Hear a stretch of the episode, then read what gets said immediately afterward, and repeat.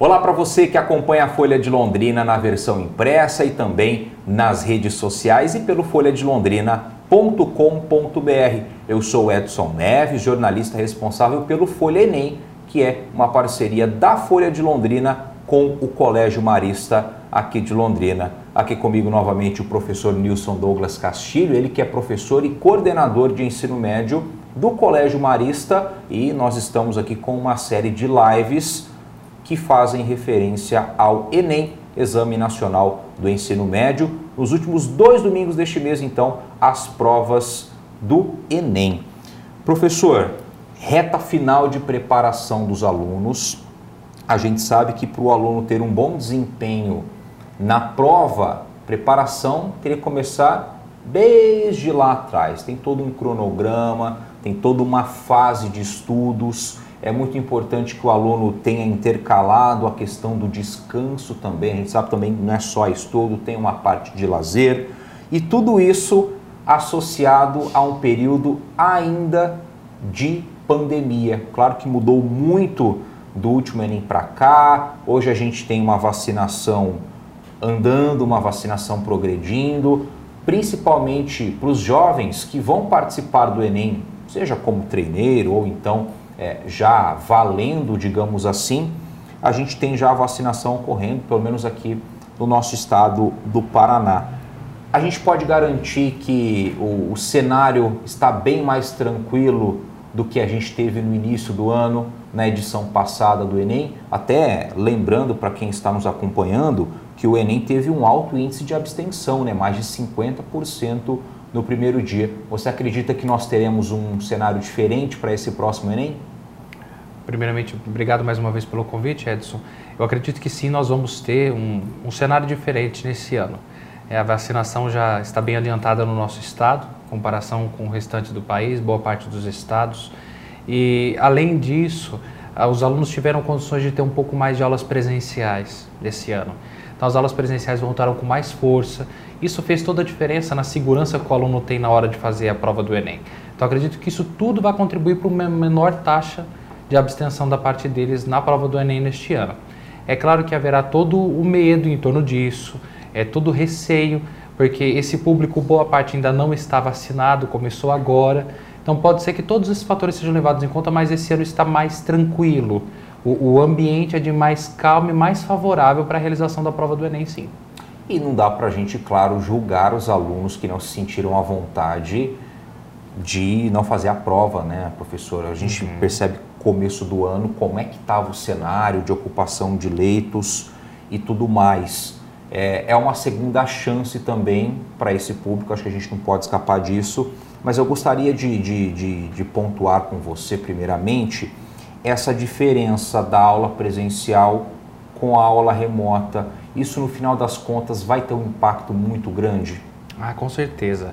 É, o, apesar dos professores trabalharem incansavelmente é, os, os professores tentarem fazer o melhor nessas aulas, nada substitui esse contato com os alunos, porque os alunos eles precisam se sociabilizar. E esse distanciamento que a tela proporcionou ali de computador pode trazer um déficit de conteúdo sim.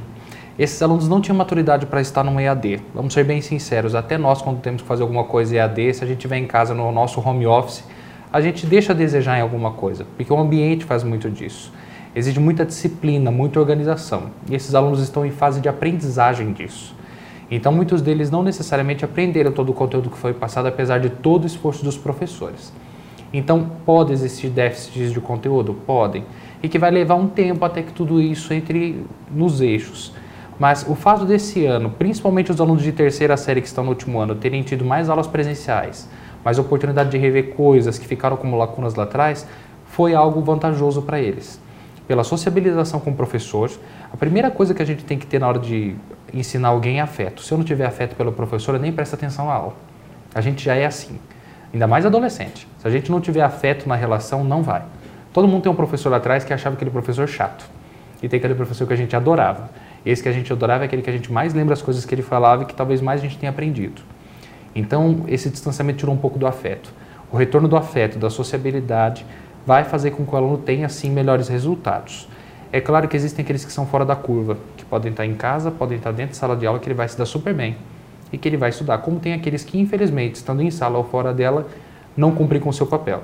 Então tem que ter equilíbrio. Porque eu imagino que o presencial ali, o professor dando aquele suporte, o aluno depois no seu contraturno, digamos assim, poderia em casa focar naquilo que o professor lhe passou presencialmente para poder fazer um complemento no, nos seus estudos. Agora, eu imagino quão difícil foi para esses alunos terem que receber todo o suporte de maneira virtual, com todas as, as adversidades que eles poderiam ter, talvez uma conexão de internet não muito boa, a dificuldade do professor em dar atenção a dezenas de alunos e poder se organizar e estudar sozinhos praticamente. Sim, sem contar também que nem sempre o ambiente de casa é favorável. É, até em situações mais, é, mais tranquilas, como o público que a gente atende lá no colégio, tinha famílias que tinham poucos aparelhos dentro de casa. O mesmo aparelho o pai utilizava para trabalhar e o filho tinha que estudar. É, imagine outros que não tinham nem acesso a aparelho nenhum. E estando dentro de casa, não ter uma mesa apropriada para estudar, não tinha um ambiente adequado, tudo isso poderia afetar sim no dia a dia dele. Por isso que na escola, mesmo uma escola pública mais precária que seja, o ambiente é um pouco mais favorável para se estudar, ela é feita para isso. A casa não necessariamente é assim. Então, tudo isso são fatores que devem ser levados em conta na hora do desempenho que o aluno vai ter. E a carga emocional, né? Uhum. De imaginar que o Enem é a oportunidade para acesso ao ensino médio, aí vem pressões também dentro de casa, pressões externas, enfim, o aluno fica com a cabeça muito confusa. Sim, sem contar que ele se sentia preso, né? Todos nós precisamos de sociabilidade, o adolescente muito mais. Ele está nessa fase de desenvolver amizades. Então, o fato dele não poder encontrar com os amigos, desenvolver essas lembranças específicas do período de escola, mexe muito com o emocional deles. E professor, nessa reta final, então, partindo de que o aluno ele conseguiu ao longo dos últimos meses um mínimo de organização com relação aos conteúdos, buscou esse suporte do professor por mais que em um primeiro momento fosse online. No que que agora nesses últimos dias que antecedem as provas do ENEM, no que que o aluno deve focar com parte aos estudos? A gente sabe que aquela questão de última hora não adianta na, na véspera querer estudar tudo mas enfim, vamos imaginar um aluno que procurou ter uma regularidade de estudos. No que, que ele pode focar nesse momento?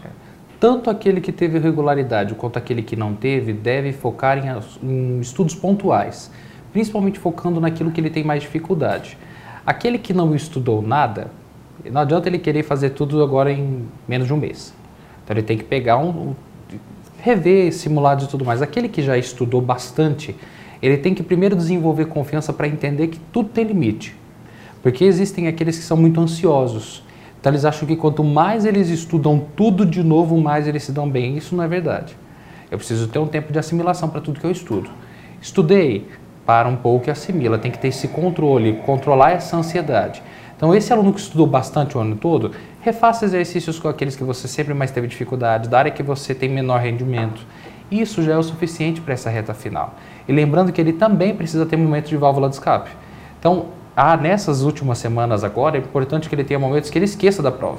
Ele já fez a parte dele, então tem que adquirir essa confiança.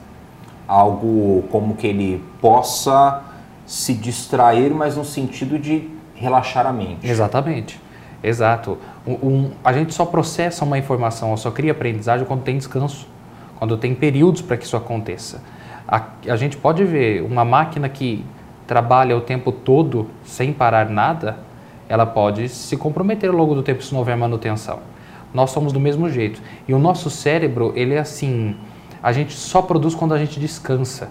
Então, quanto mais adequado o tempo de descanso, de parada, mais ela vai produzir em seguida. Nosso cérebro foi feito para isso e no processo de aprendizagem é a mesma coisa.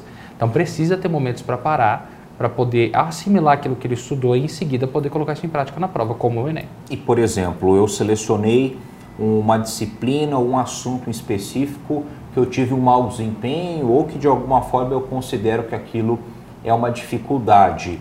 Também tem que ter essa tranquilidade, essa organização de como que eu vou trabalhar em cima desse assunto. Exato. Também não ser algo atropelado. Exatamente, e, e respeitando o seu tipo de aprendizagem a gente acaba se conhecendo, cada um tem uma modalidade de aprendizagem diferente. Tem aquele que aprende fazendo resumo, tem aquele que aprende assistindo vídeo aula, tem aquele que aprende desenhando. Cada um tem uma maneira diferente. Tanto que a gente fala assim, ah, tem aquele aluno que fala, ah, vou estudar com fone de ouvido. Ah, ele não está estudando, pode ser que ele esteja. Cada um tem uma modalidade de aprendizagem diferente. Nós temos linguagens diferentes que chegam até nós e que nos afetam de várias formas. Então, o aluno entender como é que ele aprende é importante. A única coisa que ele tem que entender é que não importa a modalidade. Se ele ficar demais, ele não vai aprender. Precisa ter algum intervalo. Tem alguns que precisam de mais intervalos, tem alguns que precisam de um único intervalo, mas direto, sem parar e sem ter uma boa rotina, uma organização, não se aprende nada. E mesmo dentro desse rol de dificuldades, vamos colocar dessa maneira, o aluno ainda tem que ter um filtro, tem que ter um, uma seleção mais criteriosa no que, que ele vai focar, professor? Tem, ele tem que pegar as dificuldades das dificuldades, se fosse dizer algo em torno disso. Então, minha dificuldade é matemática. Então não adianta eu querer estudar tudo de matemática. É impossível você querer estudar tudo de uma única área. Então, o que, que eu tenho dificuldade dentro de matemática? Geometria. Então, foca em geometria. Tem dificuldade na álgebra, foca na álgebra. E se eu conseguir subcategorizar dentro da álgebra, subcategoriza. Por exemplo, se eu geometria, meu problema é geometria, mas o meu problema é com polígonos, então estude polígonos. Não precisa ficar estudando toda a geometria. Então, isso tudo o aluno tem que ter essa noção. Só terá essa noção o aluno que também tem um hábito de estudo, como você falou, de longa data, porque ele vai conseguir identificar pelas notas que ele tem dentro da escola, pelas notas que ele fez nos simulados é, pelas notas que ele teve até dos últimos Enems, que talvez ele tenha participado como treineiro. Tudo isso é pista para que ele possa selecionar. E até mesmo quando nós falamos na outra, na outra entrevista, no sentido de olhar cadernos de Enems anteriores. Se a gente pegar, por exemplo, um assunto que o aluno tem dificuldade, a forma com que o Enem aborda isso também é importante para ele? Com certeza. A forma como ele vai abordar é, é essencial é, às vezes esse assunto não é tratado sozinho, ele fica de maneira transversal dentro de um texto. É, por exemplo, eu vou falar dentro de sociologia de agrupamento social. Às vezes não vai ter questões só de agrupamentos sociais específicas com isso. Ela aparece dentro de uma alternativa, ela vai aparecer dentro de um texto, ela está atravessando várias questões dentro da mesma prova. Se o aluno tiver consciência disso, ele consegue identificar mais facilmente. É, é, então, a forma como é cobrada também é valiosa para o aluno, ele entender em que momento aquele assunto vai aparecer e qual é a recorrência disso na prova do Enem. Porque pode acontecer de um assunto que o aluno tem dificuldade, mas da forma com que o Enem coloca, seja com linguagem verbal ou não verbal, fica de fácil associação e isso contribui também para que ele acerte a questão. Exato, e vale a pena lembrar que a prova por competências e habilidades. Então, uma questão pode levar a outra. Tem que ter uma coerência pedagógica nessa prova. Então, se o aluno ele acerta as fáceis e erra as difíceis, isso é o que é esperado dele. A prova não é feita para tirar mil, nenhuma prova de conhecimentos ali das áreas do conhecimento, só a redação, que é um outro tipo de correção. Mas existe uma calibragem. Quando se prepara essa prova, faz uma testagem antes. Então, acredita-se lá que ciências da natureza pode chegar no máximo 800. Então, essa nota aqui, geralmente, os alunos chegam por grau de complexidade. Então, é melhor que eu acerte as mais fáceis e erre as difíceis do que fazer o contrário. A gente sempre falou isso, até mesmo em outros momentos Sim. aqui no Folha Enem. Se eu errar as fáceis e acertar as difíceis, a ideia do chute vai ficar clara. Principalmente quando essa questão está relacionada uma com a outra. Então, se não houver coerência pedagógica, a nota cai. Então, isso o aluno também tem que ficar atento. Se ele também costuma fazer isso, acertar as difíceis e errar as fáceis, então ele está decorando, ele não está aprendendo. Ele decorou aquele tipo de questão e ele vai fazer isso, e a nota dele nunca aumenta. Ele está acertando a mesma quantidade de questões, mas não tem coerência pedagógica, não adianta nada. E quais as estratégias que o aluno pode aplicar nesses conteúdos que ele tem dificuldade? As estratégias que ele deve ter é, primeiro, ver como é que isso está sendo cobrado e entender como é que isso aparece lá naqueles distratores, nas questões de múltipla escolha. É, então, por exemplo, a gente já comentou, existe aquele distrator de amplitude e restrição. O, o, pode ter uma questão lá de biologia que fala do animal como um todo, sobre o habitat, sobre reprodução, várias coisas. E aí eu faço uma pergunta que é ampla. Só que o assunto do texto falou sobre várias coisas desse animal. Então ele fala sobre habitat, então vai aparecer uma resposta lá como habitat. E falou no texto, mas não foi a pergunta que eu fiz. Fala sobre nível trófico, que é a questão de reprodução. Está lá no texto, mas não foi a pergunta que eu fiz, a pergunta era ampla. Então, se eu quero saber desse animal como um todo, seria um nicho ecológico dele, aí sim é a resposta. Mas aí eu pego coisas restritas no texto foi mencionado e aí pode ser que eu assinale. Então isso é o que a gente chama de distrator de restrição. Eu restringo uma informação, mas eu quero uma mais ampla. E tem o oposto. Aquela que eu quero uma informação restrita, mas eu pego aquilo que é amplo. E eu coloco isso justamente na alternativa. Tem aquela que é oposta à resposta. Então a resposta tem que ser A e o oposto dela é B. Eu vou lá e assinalar B. Mas repito o que a gente falou na outra live. Eu só sei aquilo que é certo porque eu sei que é errado. É identidade de diferença. O cérebro pode ser enganado por isso. Então não tem que ficar atento com esses distratores. Isso em qualquer área. Tem o que a gente chama também de embaralhamento de ideia. Isso pega aquele que está com falta de atenção. Até parte da alternativa está certo, o restante está errado. Muito aluno cai nessa, que ele não lê até o fim. Está lá com pressa, ah, aqui está certo. Principalmente tem uma, um sinal de pontuação, um ponto final, uma vírgula. Ali vai marcar o embaralhamento de ideias. Metade está certo, metade está errado. Aí ele vai lá assinar essa daí. Tem aquela que distorce o discurso que foi colocado dentro do texto. Isso acontece muito nas ciências humanas. Então, um texto que vem falando a respeito do comunismo, daí eu coloco pistas de capitalismo na, na alternativa, muito camuflado. Então, há uma subversão de discurso. Isso pode fazer com que eu erre também. Então, se o aluno entender que são essas distorções de leitura em qualquer área que pode acabar com ele, ele tem muita chance de evitar alguns erros aí. E na redação, professor? Dá para fazer alguma coisa quanto Dá. a essa preparação antes? A gente sabe que tem também a leitura. Da mesma uhum. forma que tem o hábito da leitura, tem o hábito da escrita. Uhum. Mas tem como elencar também essas estratégias? Você disse tem. que o critério de correção, de avaliação é um pouco diferente, mas uhum. e aí, como é que fica? É, o critério de avaliação da redação não é por competências e habilidades, então é quanto eu atingi em cada competência da escrita e não tem essa questão de coerência pedagógica porque não são questões. É, mas dentro da redação, escrita é ciência, existe técnica para isso. Então é recobrar algumas técnicas. Repertório é mais difícil de última hora. Se você não tiver repertório de assunto é porque você tem pouca leitura. Então a mesma coisa acontece com as outras provas. Não adianta eu querer sair lendo um monte de atualidades agora para ter assunto. Mas a técnica da escrita já garante boa nota para você. Então se eu fazer uma introdução, sai daquele lugar comum. Nada de colocar atualmente nos dias de hoje acontece tal problema. Não é para apresentar isso. Existe estratégia. Eu posso fazer uma introdução por definição de um termo relacionado ao tema. Então, suponhamos lá que o tema seja, vamos pegar acessibilidade ao cinema. Então, eu poderia começar meu texto colocando lá acessibilidade, dois pontos. Garantia de acesso a alguns espaços públicos por parte do governo. Será que isso realmente tem acontecido hoje? Veja a diferença disso. Não é igual aquele texto que eu começo lá. Atualmente, muitas pessoas têm dificuldade de ter acesso ao cinema. É pobre essa linguagem. Tem uma técnica para essa introdução. Posso fazer uma introdução por questionamento, uma introdução provocativa, que eu pego o oposto da minha tese, daquilo que eu penso e eu dou aquela cutucada. Tem estratégia para introdução, assim como também tem estratégia para argumentar.